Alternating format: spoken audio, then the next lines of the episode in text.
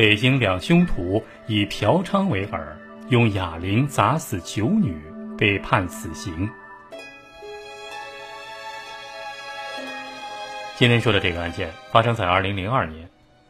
二零零二年二月二十五号晚上八点多钟，北京朝阳公安分局刑侦支队接到了当地香河园派出所打来的报案电话，说有一个报案人呢，姓张，张先生说啊，当天晚上八点半他回到家以后，发现他的母亲被人杀死在家里的卧室之中。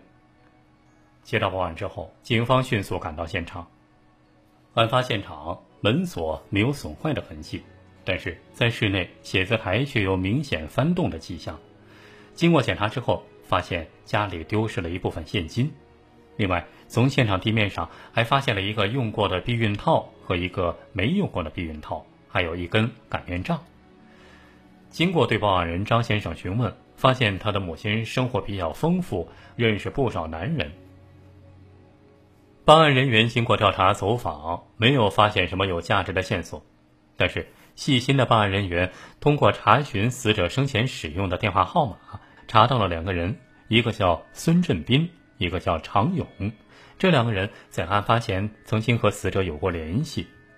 另外，这两个人还曾在案发之前给死者的 BP 机上留过言。据此啊，办案人员在二零零二年三月一号分别将这两人抓获。经过审讯，孙振兵和常勇两个人供认了他们杀死这位周女士的犯罪事实。孙振兵，男，三十六岁，无业，北京市朝阳区南乡北碕村农民。过去曾经因为两次盗窃，先后被判刑两次。第一次因为犯盗窃罪被判处七年有期徒刑，第二次被判处四年，于一九九七年刑满释放。而另一个常勇，男，三十八岁，无业，住海淀区。常勇曾经在一九九一年因纵火罪被判处有期徒刑七年，于一九九八年刑满释放。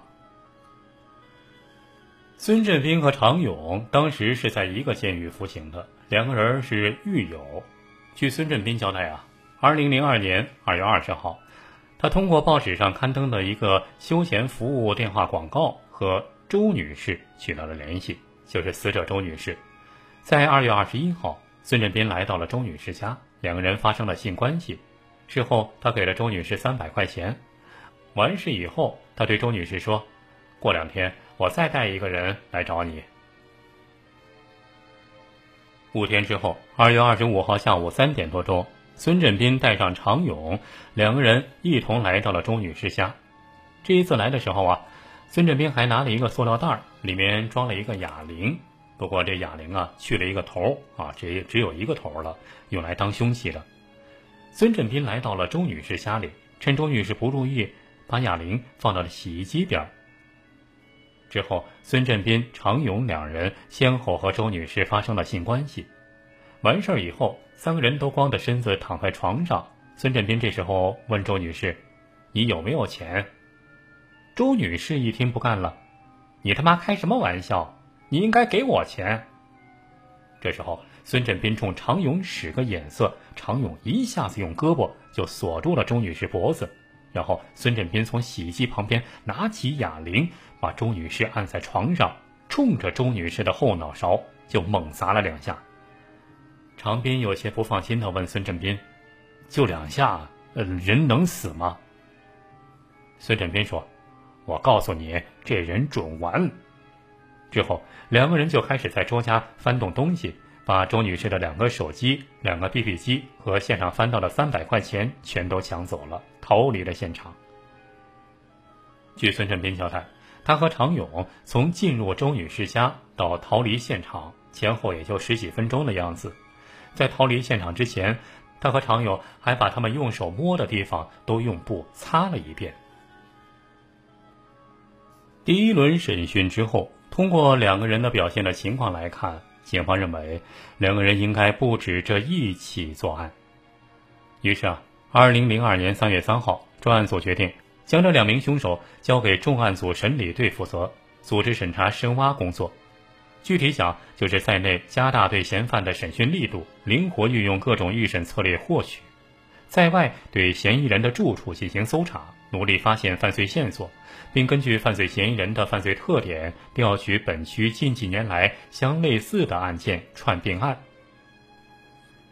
审理队接手案件之后非常重视，认真阅卷之后分析啊，认为这起案件的两个犯罪嫌疑人作案过程干净利索，手段残忍果断，事后处理从容不迫。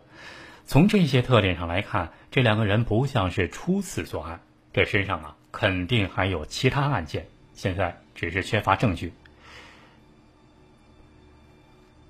经过耐心观察，警方发现常勇。对前途还抱有希望，对家人比较牵挂，交代问题比较老实，对细节问题愿意讲清楚。而另一个孙振斌，曾经两次被判刑，孤身一人，对一切都是无所谓的态度。因此啊，警方认为突破常勇的可能性比较大。在之后的提审过程中，常勇对警方已经知道的情况。也就是杀害周某的事实能够做出详细的供述，但是让他继续坦白交代其他罪行的时候，也是百般抵赖。一天时间过去了，常勇开始有一些松动，开始讲一些试探性的话。办案人员认为时机已经成熟，突然加快节奏，把话题引回案件，谈话内容也改为政策攻心。常勇来不及应对，从表情上反映他的心理压力很大。在这个时候，审讯人员抛出了一句很模糊的话：“朝阳不处理你，别的地方也会处理你。”这句话一说出口啊，常勇的心理防线顿时被突破了。他觉得审讯人员已经掌握了他们的其他犯罪事实，于是交代了2002年2月26号。伙同孙振斌在丰台区同一名失足妇女发生性行为之后，将其杀死并抢劫的犯罪事实。在供述犯罪的过程中，常勇的供述引起了审讯人员的注意。常勇说：“啊，孙振斌对用哑铃杀死周女士非常有信心，因此审讯人员认为，可能是孙振斌用这种方法杀人，绝对不仅仅是这一次。”否则不会这么有信心。另外啊，在这期间，在外的重案组还从孙振斌的住处起获了大量的淫秽书籍、画报，还有一些小摆件儿。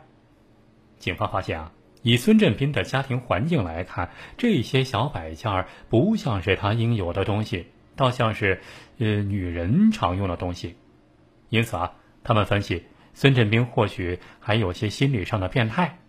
这个人。没有正式职业，而嫖娼需要花钱。为了解决这个问题，他可能会采取极端手段。这些小摆件儿有可能是从小姐那儿抢来的。而就在这个时候，警方又了解到一条重要信息：孙振斌被关在看守所里的时候，吹牛皮说自己除了杀了那个周女士之外，还做过两起杀人案。这一连串的疑点，更加证明了专案组的判断是正确的。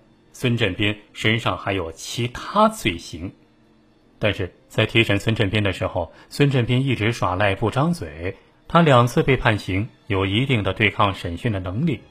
这一次被抓，很清楚自己是什么罪行，所以他抱着讲不讲都一样，讲不讲都随我的心理，气焰十分嚣张。为了拿下这块硬骨头，队里不断的为专案组加强力量，增加办案人员。在关键的时候，经过六个昼夜、意志、信心的反复较量和艰苦鏖战，孙振斌的心理防线一层层的被摧毁，终于又交代了七起抢劫、杀害失足妇女的犯罪事实。一九九九年三月三号，孙振斌在九仙桥十里居遇到一名失足妇女，跟随其到暂住处之后，用哑铃将其打死，抢走现金一百多元。第二天，一九九九年三月四号，他在九仙桥麦当劳前遇见了一个失足妇女陈某。后来两个人发生了关系之后，因为陈某想多要十块钱，结果被孙振斌用随身携带的铁锤打死。仅仅一个多月之后，四月二十六号，孙振斌又在太阳宫惠中安村路边遇到一名失足妇女赵某，两人到该女子的暂住处之后，孙振斌又用哑铃。将该女子杀死，抢走一百元钱。几个月之后，十月二十三号，还是在太阳宫惠中安村，又遇到了一名失足妇女李某。孙振斌跟随其到暂住处，执哑铃将该女子打死，抢走现金一千元。二零零一年三月三号下午，孙振斌在太阳宫惠中安村遇到一名失足妇女后，将这名女子带回家里。发生关系之后，发现女子身上有一千多元，于是又用哑铃将该女子打死之后，弃尸在一具枯井内，抢走现金一千六百元。根据孙振斌的交代，专案组迅速行动，带领孙振斌辨认作案地点，调取现场尸检材料。至此，孙振斌交代的罪行全部得到核实，共破获抢劫、杀人案十一起。事后，孙振斌和常勇都被判处死刑。这个案件就说到这儿了。最后还要再说一句：当失足妇女真的非常危险，苦海无边，回头是岸。哪怕很多工作很辛苦，也比丢了命要强。还是希望他们能够及时回头吧。欢迎关注老王微信公众号“老王奇谈”，奇妙的奇，谈话的谈，天天更新最新大案重案音频故事。